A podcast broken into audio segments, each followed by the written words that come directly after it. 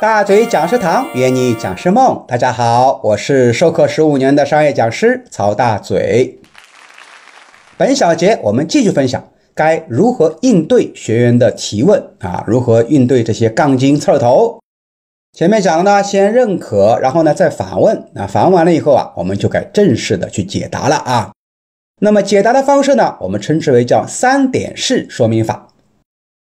那么首先可以。肯定其他所有人的观点都非常好，然后呢，表达咱们自己的观点。通常啊，我们讲三点就可以了。比如我会这么回答啊：电话的不能报价，对吧？啊，确实，如果电话中始终不能报价，很容易丢失客户；但如果直接报价呢，很可能会导致客户觉得贵而挂电话。那我的建议有三点：第一，先告知产品价格根据配置不同。根据咱们的量不同，价格的是不一样的。第二呢，哎，可以把价格这个抗拒啊转移为见面。第三，如果客户还是不肯见面，要听价格，那我们就报一个区间价，而且在报价之前啊，还得简单的说一下这个产品的价值。你看，三点讲完了，基本呢学员都认可了。哎，这个老师好专业哈，用三点来告诉我们。啊，说明心里面早就有所准备啦。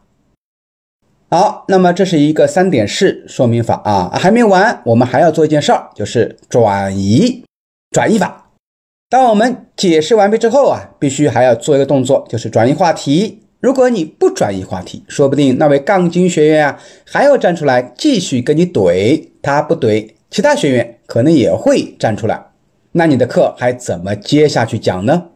所以。在三点解释完毕之后啊，要立即转移话题。比如说，以上三点是我多年销售中总结出来的经验，供大家参考。哦，对了，我想问一下，你们产品的型号一共有多少种呢？哎，我这么一问啊，学员就立刻被转移注意了，我就成功解除了学员的一个抗拒点。那么接下来还没有结束啊，我们还可以做最后一件事儿，就是。带出新课的内容，你看，啊，这是一个非常简单的方式，就是直接带出新的内容。我们前面的可以不讲，学员提出问题，刚好你说，哎呀，这个学员真聪明，你把我后面课程内容啊都已经提前公布了啊。好，接下来呢，我就带着这位学员的提问给大家来继续来讲解。你这么一说啊，学员的问题立刻化解了，因为我都把他的问题设计在里面了，他还有啥话说呢？而且我觉得沾沾自喜。你看，哎，我问的问题呀，是老师的课程内。那么，当然还有最后最后一个杀手锏啊，叫做课后单独沟通。